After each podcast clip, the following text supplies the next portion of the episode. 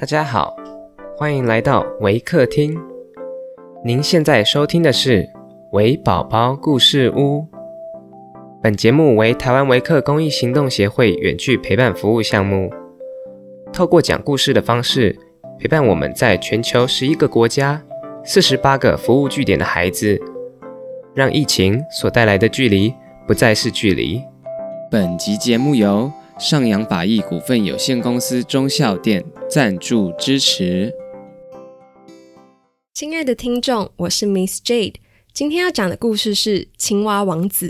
本故事将以英语进行。Hi everyone, I'm Miss Jade from Waker. Today, I'm going to share a story about the Frog Prince. The Frog Prince. In the olden time, when wishing was having, there lived a king whose daughters were all beautiful, but the youngest was so exceedingly beautiful that the sun himself, although he saw her very, very often, was delighted every time she came out into the sunshine. Near the castle of this king was a large and gloomy forest, where in the midst stood an old lime tree, beneath whose branches splashed a little fountain. So whenever it was very hot, the king's youngest daughter ran off into this wood and sat down by the side of the fountain. And when she felt dull, would often divert herself by throwing a golden ball up into the air and catching it again. And this was her favorite amusement. Now, one day, it happened that this golden ball, when the king's daughter threw it into the air, did not fall down into her hand, but onto the grass, and then it rolled right into the fountain.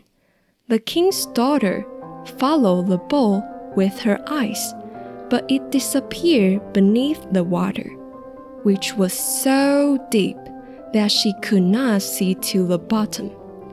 Then she began to lament and to cry more loudly and more loudly. And as she cried, a voice called out, Why are you crying, King's daughter? Your tears would melt even a stone to pity. She looked around to the spot whence the voice came and saw a frog stretching his thick, ugly head out of the water. Oh, you old water paddler, she said. Was it you that spoke? I am weeping for my golden ball, which bounced away from me into the water. Be quiet and do not cry, replied the frog. I can give you good assistance, but what will you give me if I succeed in fetching your plaything up again? What would you like, dear frog? she said. My dresses, my pearls, and jewels, or the golden crown which I wear? The frog replied, Dresses or jewels or golden crowns are not for me.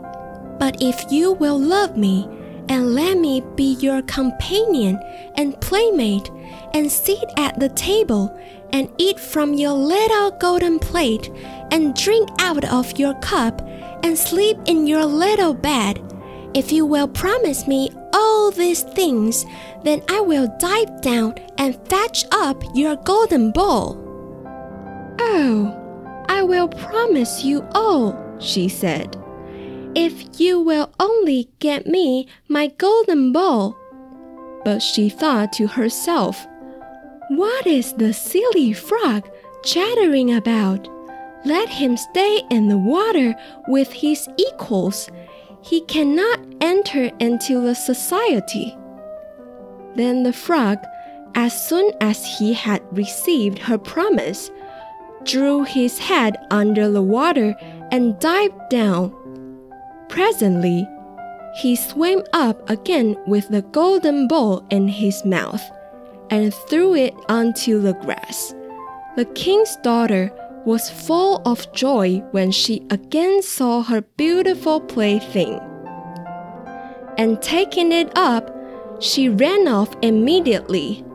Stop! Stop! cried the frog. Take me with you! I cannot run as you can. But this croaking was of no avail. Although it was loud enough, the king's daughter did not hear it. But hastening home, soon forgot the poor frog, who was obliged to leap back into the fountain. The next day, when the king's daughter was sitting at table with her father and all his courtiers, and was eating from her own little golden plate, something was heard coming up the marble stairs. Splish, splash, splish, splash. And when it arrived at the top, it knocked at the door, and a voice said, Open the door, you youngest daughter of the king. So she arose and went to see who it was that called to her. But when she opened the door and caught sight of the frog, she shut it again very quickly and with great passion, and sat down at the table, looking exceedingly pale. But the king perceived that her heart was beating violently and asked her whether it were a giant who had come to fetch her away, who stood at the door. Oh, no, she answered. It is no giant, but an ugly frog. What does the frog want with you? said the king.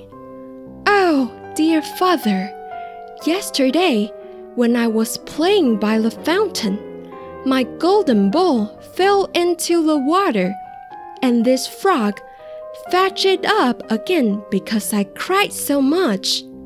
But first, I must tell you, he pressed me so much that I promised him he should be my companion. I never thought that he could come out of the water, but somehow he has managed to jump out, and now he wants to come in here.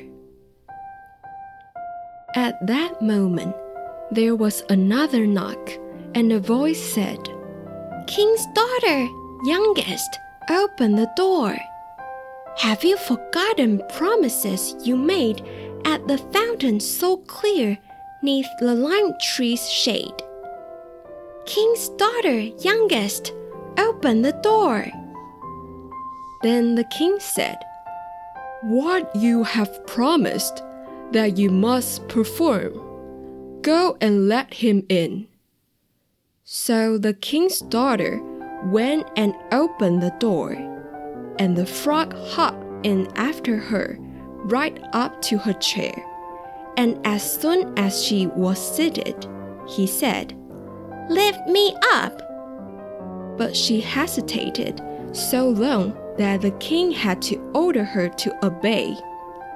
And as soon as the frog sat on the chair, he jumped onto the table and said, Now, push your plate near me, that we may eat together. And she did so. But as everyone noticed, very unwillingly. The frog seemed to relish his dinner very much, but every bit that the king's daughter ate nearly choked her.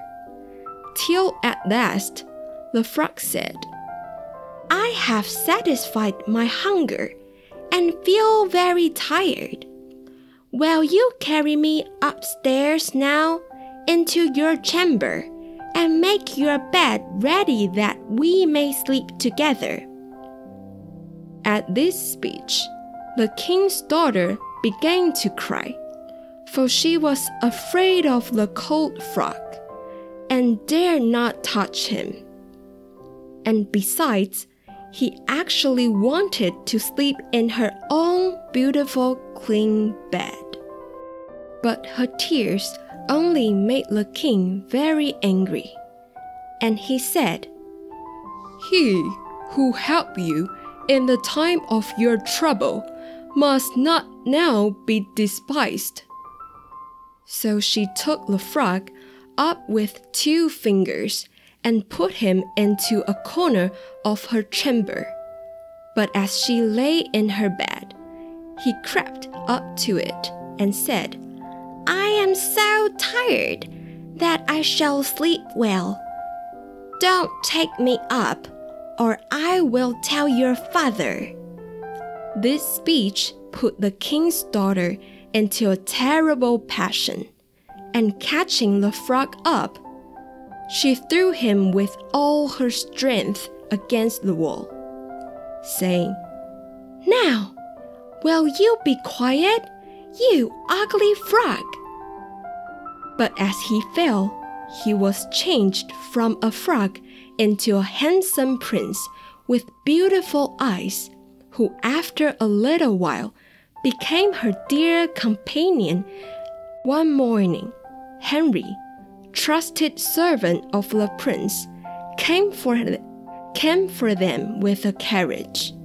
When his master was changed into a frog, trusty Henry had grieved so much that he had bound three iron bands around his heart, for fear it should break with grief and sorrow. The faithful Henry helped in the bride and bridegroom and placed himself in the seat behind, full of joy at his master's release. They had not proceeded far when the prince heard a crack as if something had broken behind the carriage. So he put his head out of the window and asked trusty Henry what was broken, and faithful Henry answered, It was not the carriage, my master, but an iron band which I bound around my heart when it was in such grief because you were changed into a frog. Twice afterwards, on the journey, there was the same noise, and each time the prince thought that it was some part of a carriage that had given away.